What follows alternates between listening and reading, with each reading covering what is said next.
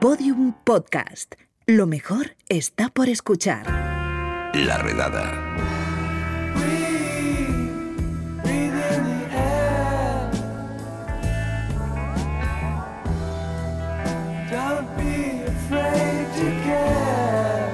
En el lado oscuro del sofá.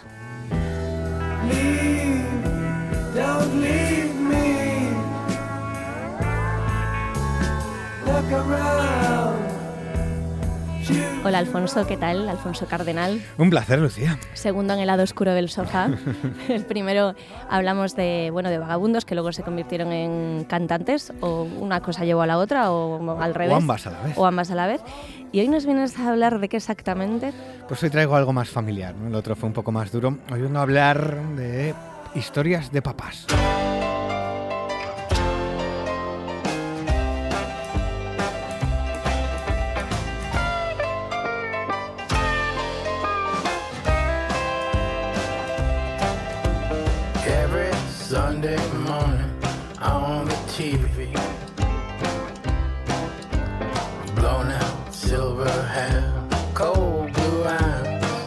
Bueno, ¿quién es este señor? Porque no suena nada mal. Es Chuck Auerbach, es el padre del cantante de los Black Keys. ¿Qué dices? Sí, sí, Me sí. encantan los Black Keys. A mí también. Y el padre mola, tiene su rollito. He estado escuchando bastante el disco y me ha gustado mucho. Eh, el hijo, Dan Auerbach, montó hace unos años un estudio de grabación y sello discográfico en Nashville, donde se mudó y donde se ha sentado ahí. Ahí está haciendo además cosas súper interesantes, sacando a gente joven, pero también mm, grabando a veteranos, descubriendo gente. Y una de las cosas que ha hecho ha sido grabar un disco a su padre. Hombre, lo, lo- lo tendría descubierto ya en casa. Tenía descubierto, pero es un caso curioso, ¿no? Porque no era un hombre muy musical, ¿no? Es un tipo que en entrevistas dice que él dejó de escuchar música en el año setenta y tantos, ¿no? Entonces, él ha reconectado con esta faceta musical suya a través de, de su hijo. Y es su primer disco, entiendo. Es su primer disco, sí. Él venía de, de escribir algunas letras para el primer álbum de, lo- de los Black Keys, también para el primer disco en solitario de, de su hijo, pero nunca había trabajado como músico profesional y grabar un disco era, pues, ni siquiera un sueño, diría yo. Además, no es, eh, como decía, no es el caso de, del- de un padre que inspira al hijo, sino más bien al revés. Chuck siempre había sido un apasionado de la música, pero es la afición de, de Dan y luego su dedicación profesional lo que ha llevado a Chuck a empezar a componer canciones. Qué bueno.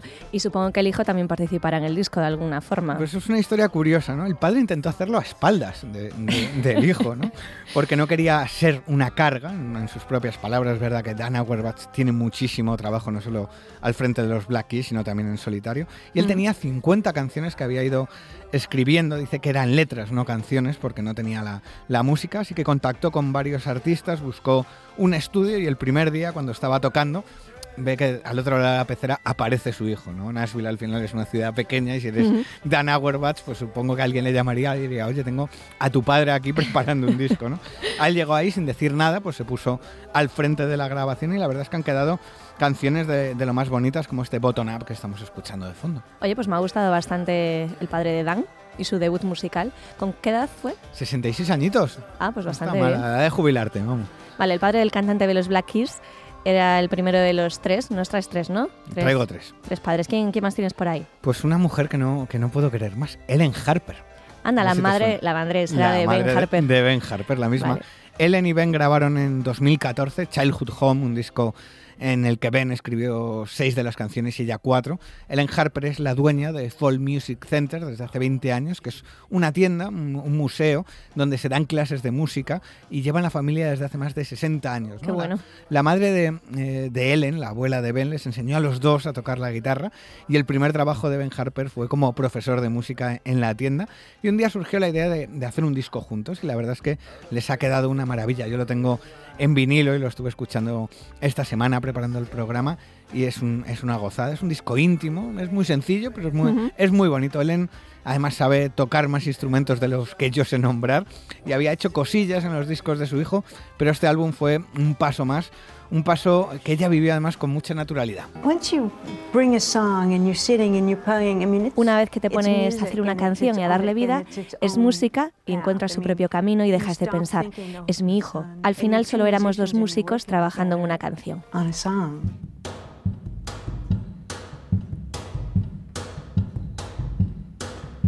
A house is a home, even when it's dark. even when the grass is overgrown in the yard. Pues que maja la señora Harper, me ha gustado. Es, es un encanto. Además, es que la ver la cara en los vídeos y es de lo más tierna la señora. No, es verdad que al final te pones a hacer música y yo creo que, que piensas en la música más que en el parentesco que tienes con la persona con la que estás Sí. haciéndola, ¿no? Hombre, luego en el resto de, de la entrevista sí que decía Ben Harper que se tomaba cierta venganza de ponerse un poco mandón con, con su madre, ¿no? Como él- ella hacía cuando él era niño. Es una historia de, de lo más curioso, ¿no? Sobre todo lo de, lo de la tienda familiar, esta que tenían los abuelos de Ben en un pueblo de California. Allí han enseñado a tocar a, a muchísima gente distintos instrumentos, pero también era un lugar de peregrinación para músicos locales que luego han terminado siendo maestros de Ben, como Ray Cooder o, o Tad Mahali. Es un sitio increíble. Además, este disco se acompañó de un documental de 15 minutitos, cortito, que está en YouTube, para quien lo quiera ver, que cuenta un poco la historia de la familia, de este local, y, es un- una delicia verlo.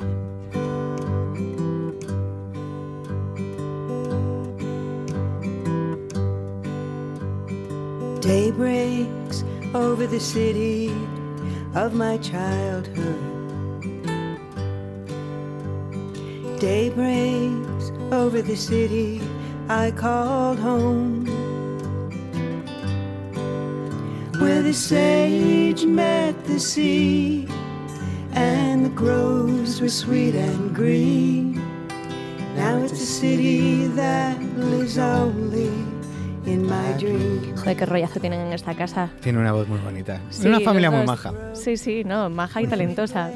Este fue un, proyecto eso que unió a Ben Harper y a su madre en, en, 2000 cor- en 2014 y lo he querido meter en este rollo que he traído de padres musicales, de padres y madres en este caso, que debutan en, en la música gracias a, a sus hijos, al empeño de sus hijos. Dos casos muy bonitos. Sí. ¿El tercero también o no tanto? Mm, No, este es eh, Mitch Winehouse, a ver si te suena. Ah, bueno, el, el padre de Amy. El mismo, es un Un poco jetas, un poco jetas. este Sí, hombre. era un hombre que era taxista y que a los 56 años, en 2010, con Amy todavía viva, grabó su primer disco.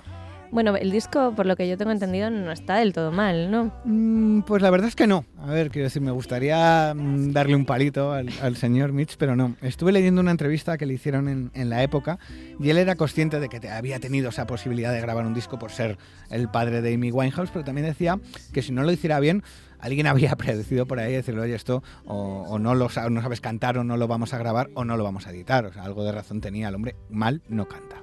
Bueno, escuchamos algo Venga. del disco para que valoren los oyentes.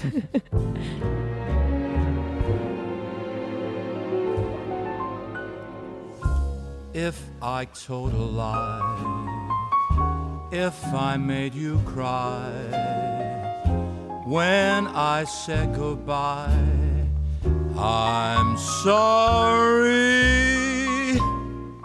from the La canción es Apologize, I'm Sorry, que supongo que le pedirá disculpas un poco a Amy, ¿no? Esperemos que sí, ¿no? Además, he elegido este tema sobre, sobre todo por eso, ¿no? Se le ve bien la voz y este tema sobre pedir disculpas. También es verdad que a él se le criticó mucho en su momento en, en Reino Unido, porque en esa época además Amy estaba fatal, ¿no? Cancelando conciertos, con su disco rechazado. Y en ese contexto Mitch intenta hacer carrera en la música diciendo que su hija le apoya totalmente y que era una idea de hace años, pero vamos, que Amy no se la escucha haciendo coros, no aparece en nada del disco, ni su nombre, ni nada, ¿no? Bueno, por ahí tiene el nombre de la hija para, para moverse. Oye, su- suena, es un poco Croner, suena un poco a, a Frank Sinatra. Hombre, mala voz no tiene, él presumía mucho que Amy había heredado su voz, así que sí que transmitió un poco a todos la sensación de, de que se estaba aprovechando de- del éxito de su hija para perseguir sus propios sueños. Su cacaí estaba fatal, ¿no? Estaba... Estaba, pues eso, Sí. cancelando conciertos, pues eh, faltaba un año para que, para que Amy muriese, ¿no? Estaba Mm. en un periodo bastante duro, ¿no? Y bueno, él perseguía sus sueños, eh, me parece lícito, pero un poco a costa de, de la hija, cuando es una persona que no estaba ni muy sana ni muy equilibrada.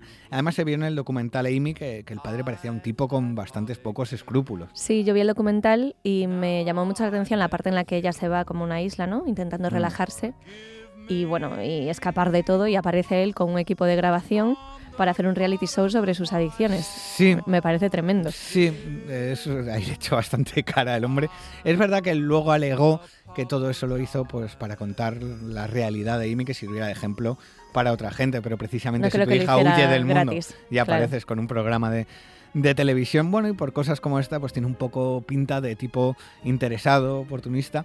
Eso sí, no es mal cantante, todo hay que decirlo. De todos modos, no fue el apoyo que su hija necesitaba y no consideraba ni siquiera, esto me llama mucho la atención, que su hija tuviera un talento especial. And you know, I, I didn't fully appreciate how good she was. La verdad es que no aprecié del todo lo buena cantante que era. Ahora lo hago. Eh, como era mi hija, lo di todo por hecho y no aprecié lo buena que era, pero ahora no puedo escuchar su música. Madre mía, igual se pensaba que era mejor él incluso. Pues probablemente tiene pinta. Además, eh, la muerte de Amy, eh, tras su muerte grabó otro disco en 2014, un álbum que vendió como un homenaje a su hija.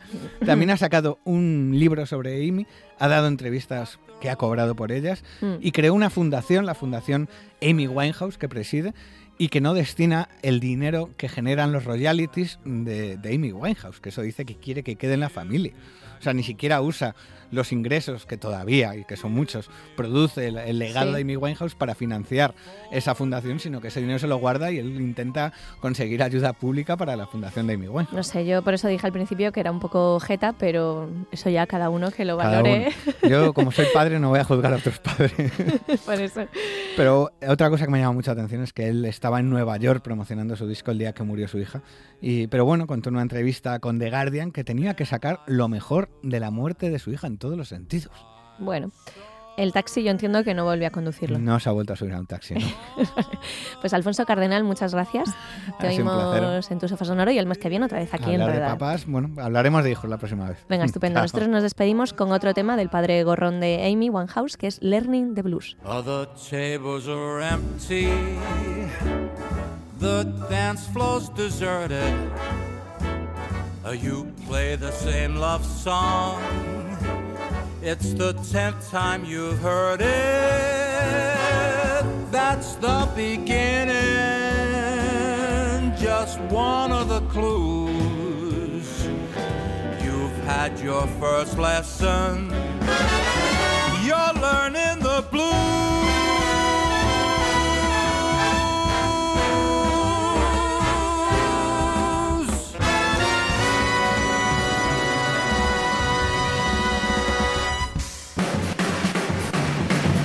Bueno, pues hasta aquí el podcast de hoy, pero antes de marcharnos, coherencia. Alfonso, no alardees aquí de tener el disco tal o Pascual en vinilo, porque aquí somos de, de MP3, de, de streaming, som- somos de unos y de ceros, y tú has venido aquí a ser un uno, no un cero, que es como entrar en casa de Elon Musk y, encenderte un Ducados con un mechero de gasolina. No se puede estar a podcast y a vinilos. Primer aviso. Un saludo de Lucía Toboada, Juan López y Juan Aranaz. Adiós. Todos los episodios y contenidos adicionales en laredada.com. Síguenos en Twitter arroba redada y facebook.com barra laredada podcast.